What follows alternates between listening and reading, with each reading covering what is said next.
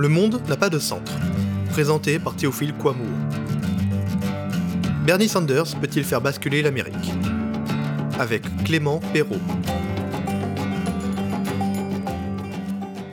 Bernie Sanders sera-t-il le candidat du Parti démocrate américain à la prochaine élection présidentielle?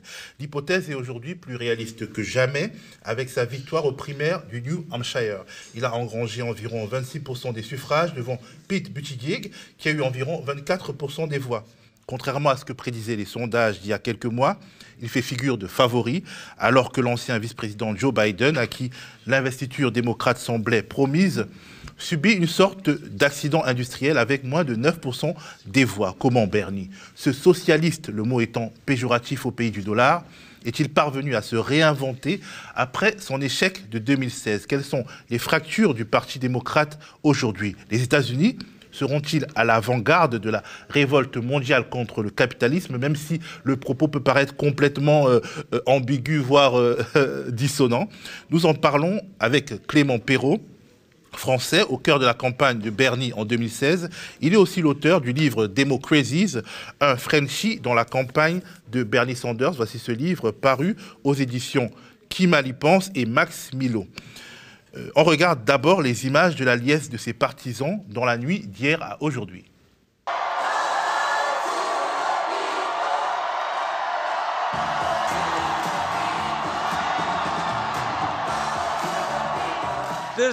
Victory here is the beginning of the end for Donald Trump.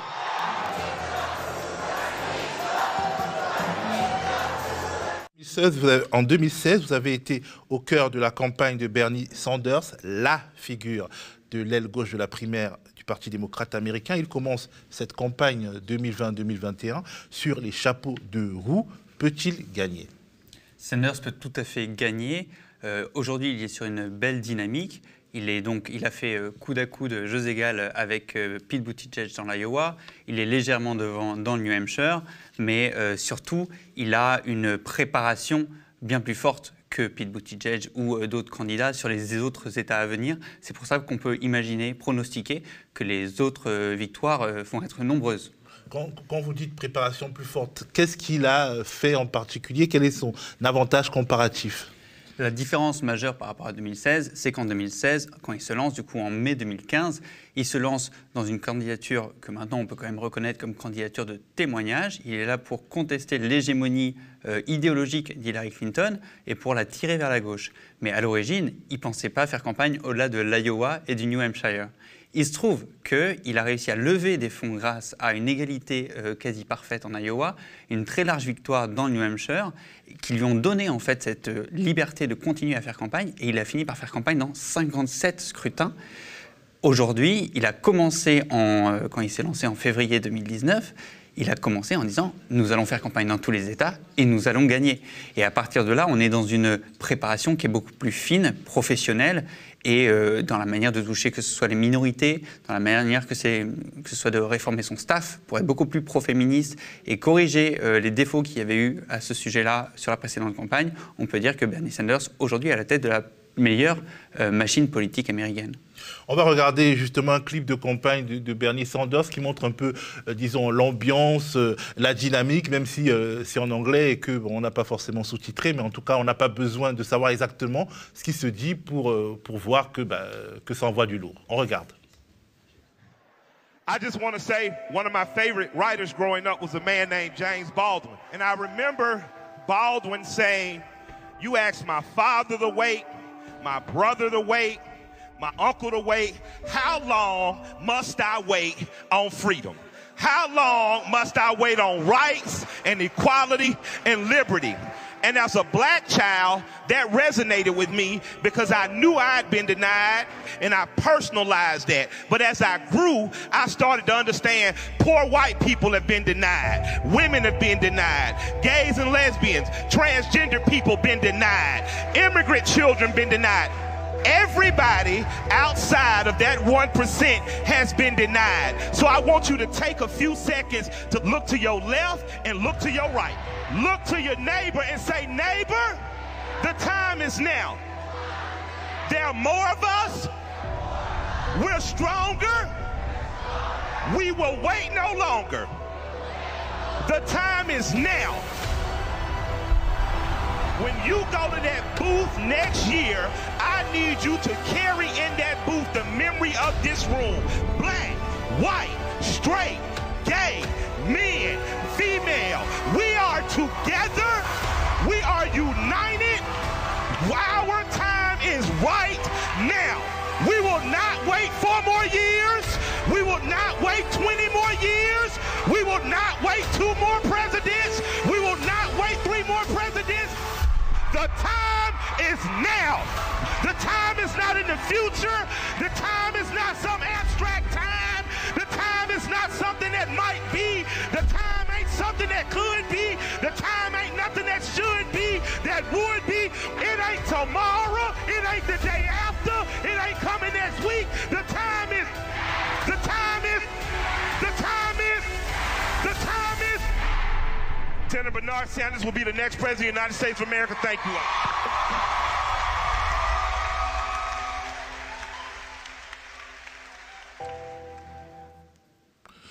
Alors c'est un peu ça euh, le- l'ambiance qu'on voit, euh, une ambiance électrique. euh, euh, Clément, est-ce que ça te rappelle ce que tu as vécu euh, Ah, tout à est-ce que ça- euh, Ça fait écho aux soirées de, de campagne que j'ai pu vivre, aux meetings euh, que j'ai pu, euh, auxquels j'ai pu assister.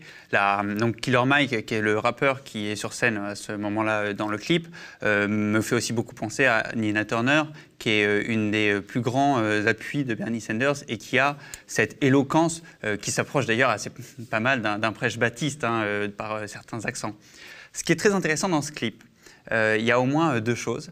Le premier, c'est le sentiment d'urgence qui est là et qui dit, en fait, on est à un moment de bascule de notre euh, société, que ce soit sur la question du climat, des injustices, etc. On n'a plus le temps d'attendre.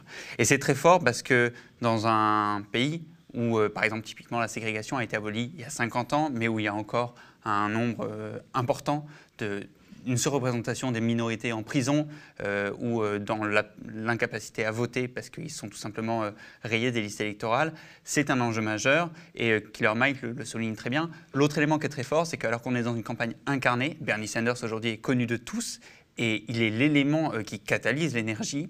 Le slogan de cette campagne, c'est Not Me, Us. On le voit dans cette euh, vidéo, il insiste sur le fait que les, gens doivent créer des liens dans les meetings.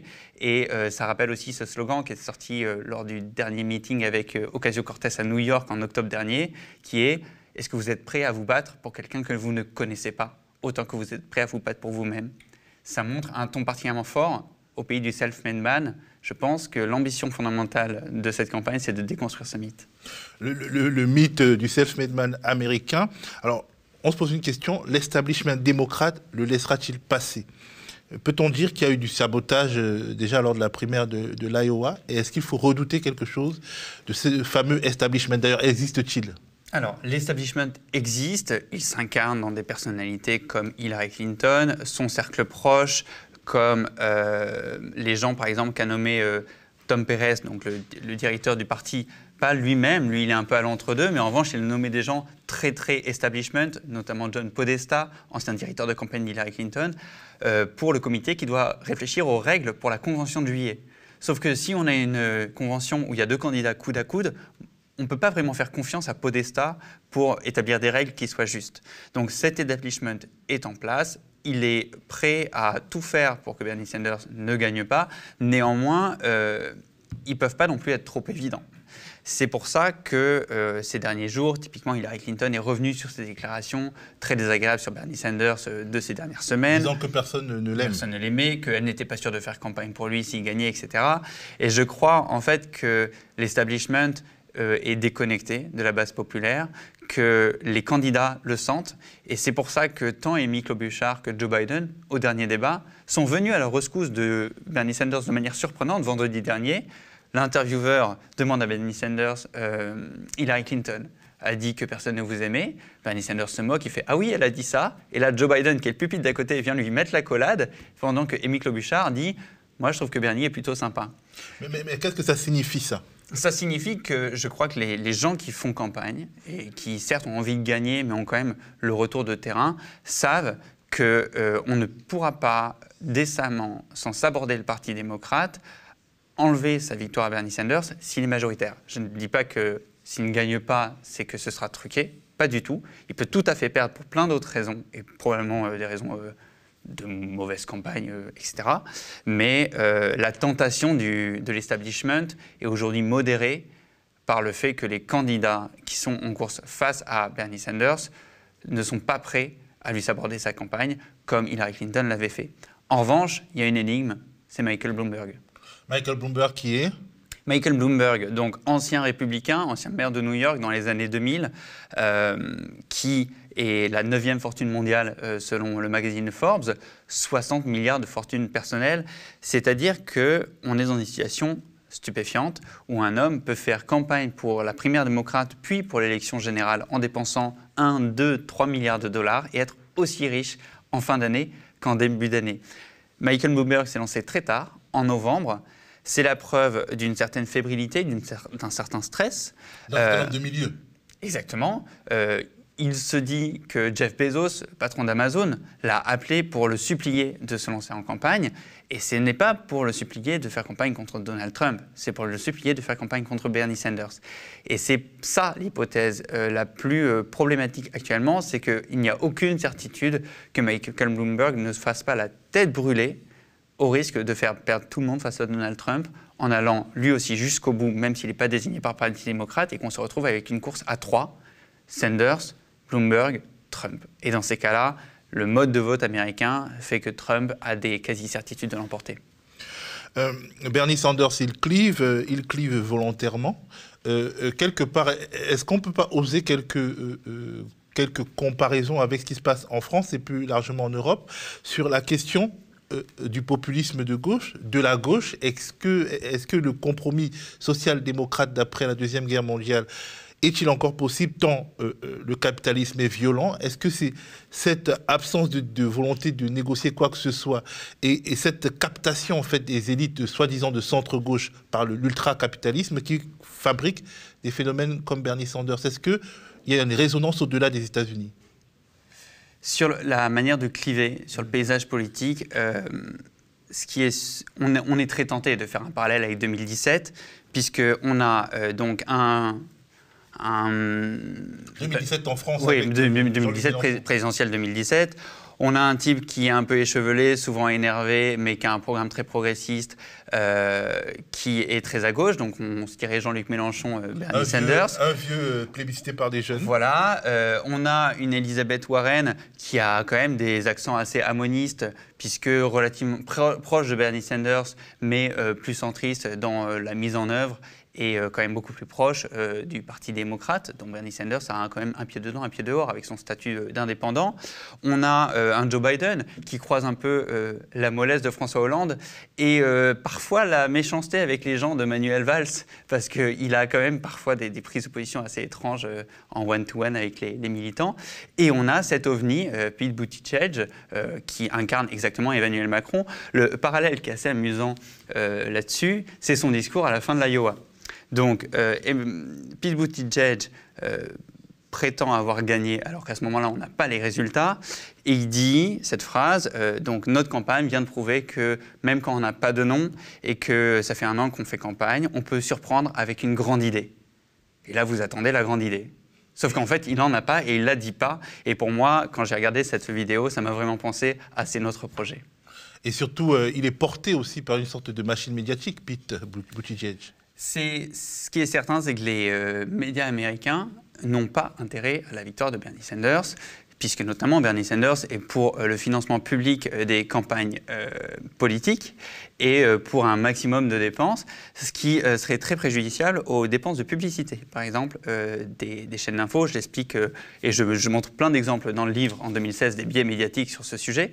L'autre élément, c'est qu'on est dans une couverture médiatique aux États-Unis, mais qu'on ressent aussi pas mal en France, hein, quand on cherche les, quand on est sur une, en fait, une campagne purement sondagière, où on cherche plus à compter les points et à savoir euh, qui va taper qui, plutôt que de savoir qui propose quoi et quelle est la vérité. Typiquement, euh, si on si on avait plus de reportages à la télé américaine sur les inégalités criantes de revenus et de patrimoine, peut-être que les gens seraient un peu plus effarés sur l'état du capitalisme justement sur la question euh, euh, de la soumission des démocrates américains à certaines grosses multinationales, de l'insertion en fait du Parti démocrate dans l'ultra-capitalisme américain. Bernard, Bernie Sanders Cleave, c'est son, son il il est particulièrement dur à propos de Wall Street, particulièrement dur à propos de l'industrie pharmaceutique. On regarde euh, Magneto avec une réplique euh, qu'il fait à Pete Buttigieg justement sur le financement euh, de, sa campagne, lui, à lui Pete, et le financement de la campagne de Bernie, la différence et les allégeances qui vont avec. On regarde. Unlike some of the folks up here, I don't have 40 billionaires, Pete. Coming from the pharmaceutical industry, coming from Wall Street and all the big money interests. What we do have is we have now over 6 million contributions from one and a half million people averaging $18.50 a contribution. That is unprecedented in the history of American politics. If we want to change America, you're not going to do it by electing candidates who are going out to rich people's homes begging for money. The way we're going to do it is build a mass movement of working people who are prepared to stand up, not take money from these billionaires, not take money from Wall Street, but stand up to the drug companies in Wall Street. And if you want to be part of that political revolution, BernieSanders.com. Euh, alors, est-ce que le succès de Bernie Sanders est un signe que la démocratie marchande à l'américaine, parce que ce terme, il prend tout son sens aux États-Unis, est-ce que c'est un signe qu'elle est malade, que ces animateurs n'inspirent plus confiance? Parce que si la campagne de Bernie était une entreprise, ce serait une entreprise dont l'actionnaire euh, type est, un homme ou une femme de la classe moyenne, alors que les autres seraient des campagnes dont les actionnaires seraient des milliardaires. Si la campagne de Bernie Sanders était une entreprise, ce serait une mutuelle ou une coopérative surtout. Euh, avant, avant même euh, le, le profil des gens, c'est l'idée d'être une campagne qui est pour le grand public, au service du grand public et avec euh, l'aide du grand public. Ce qui est intéressant euh, dans cette séquence, c'est la manière dont il le dénonce. Il le dénonce en faisant quand même de l'humour, euh, notamment au précédent débat, il avait parlé de la compétition en termes de milliardaires qu'il y avait entre Joe Biden à 44 et Pete Buttigieg à 39. Il avait même encouragé Pete. Il lui avait dit Pete, vous êtes un jeune homme combatif, on attend de vous que vous rattrapiez Joe Biden sur le sujet. Bref, il se moque d'eux et en même temps, lui, il démontre de son côté qu'on n'a pas besoin de cet argent, ce qui n'était pas du tout certain il y a 4 ans. C'est-à-dire que Pete Buttigieg, son argument, et on peut l'entendre, c'est pour gagner face à Trump, on a besoin de l'argent de tout le monde et on ne va pas commencer à faire la, bouche, la fine bouche. Pardon. Ce que Bernie Sanders a démontré le 31 décembre dernier, euh, donc l'objectif de Sanders pour le quatrième trimestre, c'était d'atteindre en cumulé 5 millions de donations individuelles, 5 millions de dons avec une moyenne à 18 dollars. Et pourquoi il avait cet objectif-là? C'est parce qu'en fait, il a commencé du coup l'année 2020 en disant on va pouvoir faire campagne jusqu'en novembre sans dépendre de l'argent des grands milliardaires, des grands milliardaires et millionnaires, pardon, parce qu'on va passer de 5 à 50 millions, un fois 10 avec la visibilité médiatique euh, de la générale, c'est envisageable. On va garder un don moyen à 20 dollars, ça va nous donner le milliard dont on a besoin, et du coup on va pouvoir mener de bout en bout une campagne intègre, et ce n'est pas du tout donné ça il y a un an ni il y a quatre ans, et c'est un vrai coup de force. Et ça marche, euh, son pari pour l'instant? Ben pour le, moment, oui. Pour le moment, il a du coup 6 euh, millions et demi euh, de, dons à partir de 1 million et demi de donateurs individuels.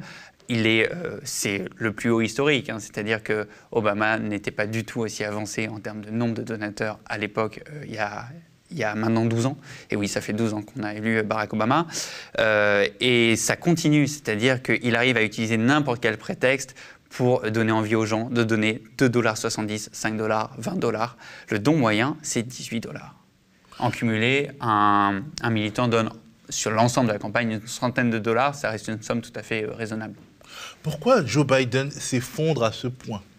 Joe Biden s'effondre euh, probablement parce que donc on reprend. Il, s'effondre parce que plus on s'effondre, plus on s'effondre déjà. Donc la dynamique était terrible pour lui.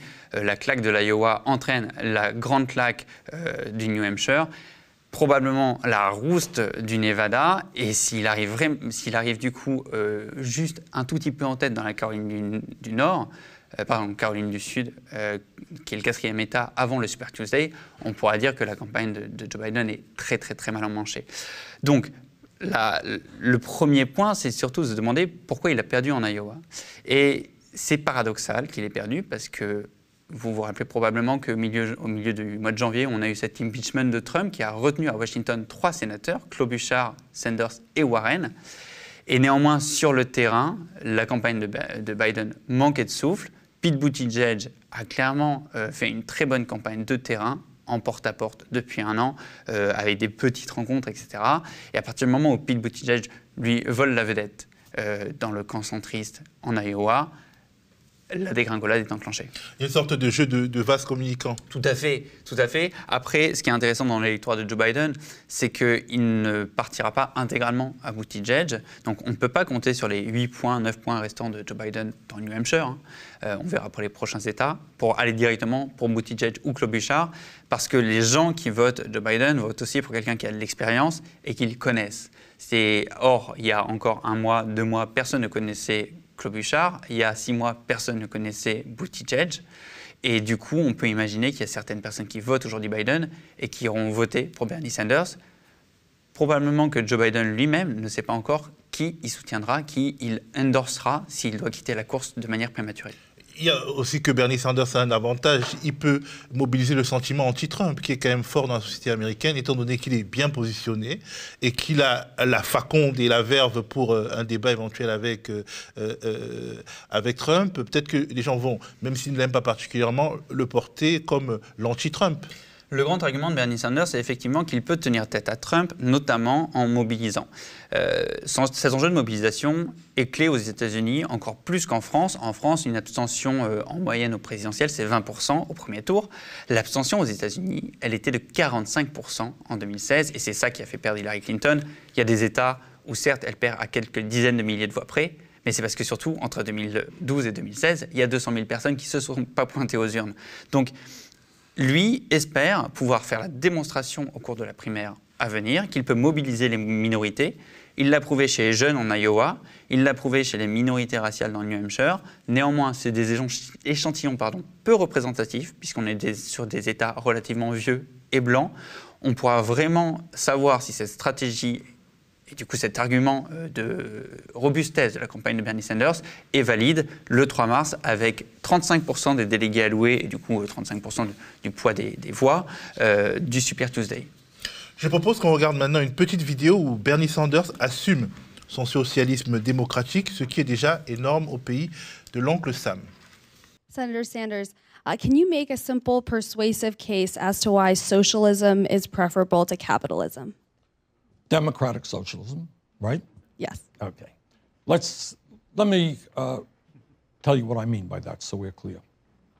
Right now, we have a nation which prides itself on a lot of political rights. In other words, under the Constitution, thank God, you have freedom of speech, freedom of religion, and all of that is enormously important. But you know what? We don't have. We don't have guarantees regarding economic rights. And way back in 1944, in a little known, a little publicized State of the Union speech, Franklin Delano Roosevelt said something. And I'm paraphrasing him. But he said, you know, when we talk about human freedom and rights, we've got to understand that everybody needs a decent paying job, that people need health care, that people need education. And all over the world, these ideas are taking place. You go to countries in Scandinavia, of course, healthcare is a right. Higher education is free. They make sure that their elderly folks can retire in dignity. These are not radical ideas. So, what democratic socialism means to me is having in a civilized society the understanding that we can make sure that all of our people live in security and in dignity. So, to me, when I talk about democratic socialism, What I talk about are human rights and economic rights. Euh, alors, j'entends le mot droit économique, c'est quasiment euh, une hérésie, voire un péché aux États-Unis, parce que les États-Unis, pendant la période de la guerre froide et après, euh, ont toujours essayé de, biffer ce, terme, droit économique. Mhm. Et Bernie Sanders, il le ressort, c'est un terme quasiment qui, qui rappelle le bloc de l'Est. Il est effectivement, c'est, on va dire, c'est iconoclaste. De, porter un tel propos. Néanmoins, il y a quelque chose, il y a deux éléments très forts dans cette intervention. C'est la volonté de pédagogie d'expliquer chaque terme, euh, d'expliquer d'où ça vient et qu'est-ce que ça veut dire concrètement. Déjà en 2015, il avait fait un énorme travail de pédagogie. Et d'ailleurs aujourd'hui, chez les moins de 35 ans, les gens se définissent de manière euh, beaucoup plus enthousiaste, euh, socialiste que capitaliste. Ce n'est pas vrai chez les plus vieux, même si le, la tendance à se définir comme capitaliste a diminué. Ils sont encore majoritaires chez les plus de 35 ans. Cet effort-là est quand même néanmoins très fort dans un pays comme les États-Unis qui est vu comme le symbole du capitalisme. L'autre élément, c'est euh, la, filiation qui cherche à évoquer avec les grands moments euh, de la solidarité euh, et des réformes économiques aux États-Unis, quand il crée la filiation avec Franklin Delano Roosevelt, qui est une époque faste pour les États-Unis, en tout cas pour la classe sociale qui a quand même recouvert, la, pardon, la classe populaire, euh, qui a recouvert euh, de la grande expression grâce à son euh, New Deal, c'est clairement un argument de dire on s'est trompé durant 50 ans, il est temps de revenir aux bases.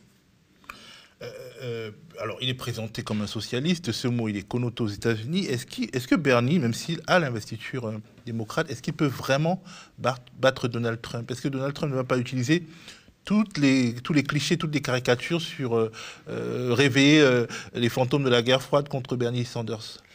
Ce qui est certain, c'est que quel que soit le candidat démocrate, peut-être misé par Bloomberg, si tant est qu'il soit un jour candidat démocrate, le candidat démocrate sera présenté par les républicains comme un dangereux socialiste. Ce qui veut dire, en France, très dangereux communiste. Donc, cette attaque-là, elle est sûre, elle est attendue, la campagne de Bernie Sanders se prépare à y répondre.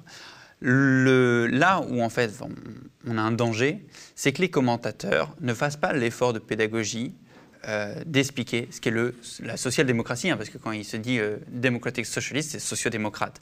Notamment, on a vu euh, il y a deux ou trois jours Chris Matthew, qui est un peu un Alain Duhamel du commentaire politique aux États-Unis. C'est quelqu'un qui est installé depuis des décennies sur les plateaux.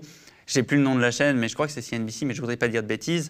Euh, et donc Chris Matthew, euh, qui horrifié quasiment au bord des larmes, ce qui du coup le distingue d'Alain Duhamel, qui a quand même une certaine distance dans son commentaire, disait mais euh, je ne sais pas si Bernie Sanders, il parle de socialisme, est-ce qu'il parle du Danemark ou est-ce qu'il parle, je cite, d'une dictature où on tuerait, où on descendrait les gens dans Central Park?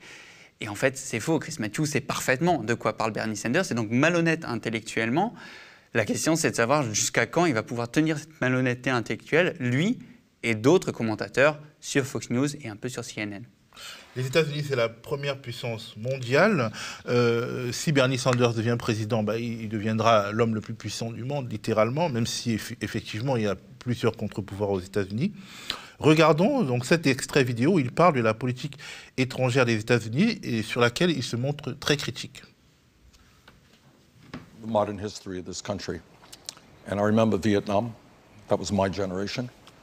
And I remember the war in Iraq. Those are the two worst foreign policy blunders in the modern history of this country. And both of those wars were built on lies. Both of those wars, which caused such incredible suffering in our country 59,000 American soldiers dead uh, as a result of the Vietnam War, probably more died even after they came back. A generation really enormously impacted. Uh, the war in Iraq, 4,500 of our people, hundreds of thousands of Iraqis dead. We spend trillions of dollars that should be invested in healthcare, in education, in infrastructure. trillions of dollars spent in that war based on a lie. We were told that Saddam Hussein had uh, weapons, of mass weapons of destruction, chemical weapons uh, tied into Al Qaeda, all a lie. And all of that suffering. And then at the end of all of that, all of the death, all of the suffering, trillions of dollars of expenditures, we get booted out of Iraq. They no longer want us there. So I will do everything that I can uh, to stop a war with Iran that I think will be a disaster.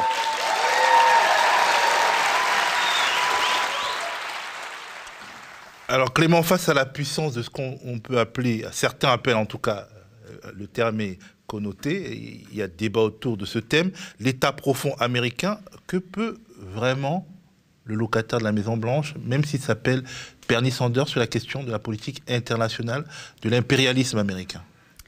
Ce qui est euh, certain, c'est que Bernie Sanders ne se pose pas du tout, mais pas un cheveu dans cette logique-là euh, d'impérialisme. Il est profondément pacifiste. Il est même, d'une certaine manière, internationaliste. Euh, ce qui du coup fait écho à son, terme de, social, de, socialiste. je ne sais pas comment, si Bernie Sanders pourra mettre en place la réforme fondamentale de l'armée, la diminution du budget de l'armée euh, dont il parle. Euh, ce qui est euh, certain, c'est que s'il arrive à la Maison-Blanche, il aura un souffle populaire derrière lui massif, et il arrivera à un moment où le monde est face à son plus grand ennemi commun, le dérèglement climatique. Et il y a peut-être un argument à jouer là-dessus, on peut le trouver tout à fait idéaliste, mais au huitième débat, donc vendredi dernier, il a dit cette phrase qui est très puissante dans la bascule de l'imaginaire qu'elle propose. Si l'ensemble des pays du monde, au lieu de consacrer des budgets faramineux à leurs armées pour tenter de se faire peur les uns les autres, décider d'investir l'ensemble de cet argent en commun dans la, dans la question de l'environnement, nous pourrions ensemble battre notre ennemi commun qui est la crise climatique. Aujourd'hui, c'est un peu pieux. Aujourd'hui, ça semble délirant. Ce qui est bien, c'est que à chaque fois qu'il y a eu des bascules dans l'histoire, elles semblaient impossibles encore six mois avant. Donald Trump, par exemple, il prenait l'isolationnisme, mais désormais, il hausse le ton face à l'Iran après avoir beaucoup esquivé cette question, parce qu'il y a quelque chose quand même de troublant et de dérangeant sur la question de l'interventionnisme à l'international, Bernie Sanders semble des fois plus proche de Donald Trump que, de, que des bouts de feu du Parti démocrate comme Hillary Clinton. Déjà, euh, ça montre que beaucoup de choses euh, sont désormais quasi dystopiques euh, sur la scène politique américaine, mais est-ce que euh, l'impérialisme, est-ce qu'il est une fatalité américaine? Parce que Trump, même si, je veux dire, les valeurs qu'il porte sont complètement à l'opposé, il voulait faire son America First, arrêter un peu avec les guerres impériales, il n'y parvient pas. Euh, Bernie Sanders y parviendra-t-il? Alors, c'est... Euh, pour moi, il faut, lire cette crise de l'Iran en articulation avec le moment de l'impeachment et le début de campagne. C'est pour ça que j'aurais tendance à modérer cet élément de l'Iran est une nouvelle preuve de l'impérialisme. L'Iran est un coup politique. L'Iran est un coup, politique alors que l'impeachment se lance. Donald Trump décide de mettre la tension massive sur la scène internationale et du coup, euh, d'une certaine manière, il fait pression sur les démocrates en leur disant Vous voulez vraiment m'impeach, me destituer? Alors que euh, on est à ça d'une guerre? Non, on ne destitue pas un commandeur en chef, un commandeur in chief comme ils disent, euh, à ça d'une guerre. Et je pense que c'était vraiment l'argument important, c'était de rassembler euh, dans cette figure du, quasiment du général ses troupes derrière lui à un moment où il risquait d'avoir un éclatement des républicains qui pour certains, se poser la question de lui faire défection durant son procès. Et finalement, il n'y en a qu'un seul, euh, donc Mitt Romney, qui n'a pas voté, comme le reste du parti, euh, le doigt sur la couture euh, en faveur de Donald Trump. Et j'ai vraiment le sentiment que c'est ça qui a présidé aux arbitrages inconscients de Donald Trump, plus que de l'impérialisme. ça revient au même quelque part, parce que finalement, le recours à l'ennemi extérieur est une constante dans la politique américaine pourquoi ça ne, se poursuivrait pas ainsi? Ça veut dire quelque chose sur ce pays. Si on appuie sur le bouton du péril extérieur, on détermine un diable étranger et on, crée une sorte de cohésion, ça veut dire quelque chose. Oui, parler du péril extérieur évite de parler du péril intérieur, des inégalités de richesse, du fait que trois personnes dans ce pays possèdent la moitié des richesses, euh, du fait euh, que 40 millions de personnes sont pas ou mal assurées et meurent pour plusieurs dizaines de milliers d'entre eux chaque année faute d'assurance maladie, du fait que depuis 20 ans, le salaire minimum n'a pas augmenté, il est toujours à 7,50$ au niveau fédéral. Certains États ont du coup été plus euh, précurseurs que l'État fédéral sur le sujet. Néanmoins, au niveau de l'État fédéral, il y a encore plein d'États du coup aux États-Unis qui ont le droit de payer les gens 7,50$ de l'heure, alors que l'économie a doublé ou euh, triplé en valeur créée euh, en 20 ans. Et tous ces éléments-là. Les, guerres internationales, c'est un peu le, voile islamique des Américains. Exactement. Alors, quelques questions du public. Est-ce que Bernie Sanders sera capable de redresser les démocrates demande quelqu'un ou, bien ce rôle reviendra à Michelle Obama? Je ne sais pas pourquoi il parle de Michelle Obama, mais on pourrait aussi parler de Alexandria Ocasio-Cortez, par exemple. Quelle est la relève du parti Alors, Michelle Obama, j'imagine que votre tweetos en parle parce que on a eu quand même, durant le milieu de la présidence Trump, ce rêve de dynastie qui est très propre aux États-Unis. Un paradoxe marrant d'ailleurs hein, pour un pays qui s'est euh, euh, séparé de la couronne d'Angleterre au XVIIIe siècle. Cette fascination pour la dynastie, dynastie Bush, dynastie Kennedy, dynastie euh, Clinton et fantasme d'une dynastie Obama. Néanmoins, je suis d'accord avec vous. Aujourd'hui, déjà, Michelle Obama a dit qu'elle n'irait pas. Elle n'a pas envie de, de se de faire peser ça à sa famille et en plus, euh, elle a probablement pas envie de se prendre le racisme américain euh, qui est encore très violent en pleine figure. Euh, du coup, comment Bernie Sanders peut révolutionner le Parti démocrate? C'est probablement en allant l'ouvrir. Ce qui est amusant aujourd'hui, c'est que le Parti démocrate est tiraillé entre sa gauche, Bernie Sanders, et son centre, Joe Biden. si Bernie Sanders arrive à faire ouvrir les vannes massivement pour que la gauche et que plein d'indépendants qui pour le moment ne se reconnaissaient pas dans le Parti démocrate euh, viennent lui insouffler un souffle nouveau, le Parti démocrate peut devenir majoritairement progressiste. Les résultats du New Hampshire le montrent. La stratégie de la submersion. Une autre question. Euh, quelle est la stratégie de Bernie Sanders face au capitalisme? C'est quelqu'un qui veut savoir quels sont les, points clés de son programme contre le capitalisme. Alors, euh, il y a plusieurs éléments. Il y a l'établissement d'un impôt euh, sur la fortune, qui est également porté par Elizabeth Warren, qui est euh, légèrement plus important. On est au-dessus de 2% hein, chez, Bernie Sanders. Mais donc, il y a, il y a cet élément-là. Il y a la séparation forte du milieu politique avec le milieu financier en, du coup, en mettant en place des, euh, un financement de campagne publique. Le troisième élément, c'est euh, de leur euh, couper, enfin, d'arrêter ce socialisme pour les riches. Un, par un graphique où on voit bien que bah, plus on est riche, plus Sanders propose de, prendre, de taxer, euh, alors que euh, la tendance générale, Sanders et Warren d'ailleurs, et la tendance générale, c'est de taxer de moins en moins euh, les riches. D'ailleurs, c'est une tendance qui existe également en France avec Emmanuel Macron, où plus on est riche, moins on est taxé. Et ce serait intéressant de le mettre en regard avec des courbes tant en France qu'aux États-Unis, dans les années 70 ou même un peu avant, où on avait une vraie progressivité de l'impôt sur le revenu, ce qui n'est plus du tout le cas aujourd'hui. Une autre question, quels sont quel est le point de vue de Bernie Sanders sur les relations avec la Chine? Est-ce que ça apparaît beaucoup dans son discours? Ça n'apparaît pas beaucoup aujourd'hui. Euh, c'est quelque chose sur lequel, globalement, euh, tout le monde est d'accord au sein du Parti démocrate pour dire il faut renégocier avec la Chine, mais il faut changer la méthode. Il ne faut pas le faire comme Donald Trump. Dans le détail, ce n'est pas un thème majeur et du coup, on n'a pas eu beaucoup d'interventions des candidats sur le sujet. Alors, il y a euh, Alexander Schaeffer qui demande euh, quelles sont les implications pour les relations franco-américaines d'une éventuelle élection de Bernie Sanders? Eh bien, je ne sais pas pour les relations franco-américaines, mais l'intuition que j'ai, c'est que Bernie Sanders euh, ne sera peut-être pas impérialiste, mais il continuera probablement le soft power des États-Unis avec une bascule tout à fait amusante, si c'est le cas, puisqu'il a intérêt à faire monter des progressistes tout autour de la planète s'il devient lui-même président. Et donc, on peut imaginer qu'à l'image de ce qui se passe aujourd'hui, où, euh, vous savez, il y a ces think tanks américains qui repèrent des jeunes prometteurs, qui leur proposent de venir tout, frais payer une semaine, deux semaines, trois semaines à Washington, et puis aller rencontrer des gens à la Silicon Valley, etc., pour cultiver cette admiration pour les États-Unis. On peut imaginer qu'en tant que, il aime bien cette expression, organizer in chief, donc euh, chef des militants, il euh, pourra aider à transmettre les bons outils de campagne aux campagnes progressistes tout autour de la planète. Ça reste à vérifier, c'est juste une intuition personnelle. Euh, il y a aussi Philippe Cardot qui demande est-ce que euh, les, milieux financiers le laisseront appliquer son programme?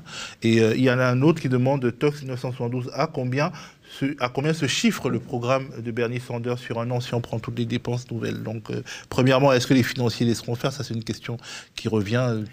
On parlait de l'establishment des financiers. Le mur de l'argent, dont euh, Bloom se, plaignait en 36 déjà en France, s'annonce comme quelque chose de massif. Et on le voit d'ailleurs, la campagne de Bloomberg est l'incarnation du mur de l'argent Bernie Sanders s'y prépare, tant dans les, dans les influences que peuvent avoir les, les gens avec des grands capitaux que dans en fait, le vote des sénateurs. Il veut les dépasser et les, oui, c'est ça, les, saturer par une pression populaire qui les obligera à prendre des votes qui sont de bon sens, plus que des votes qui euh, sont dans l'intérêt de leurs financeurs lobbyistes.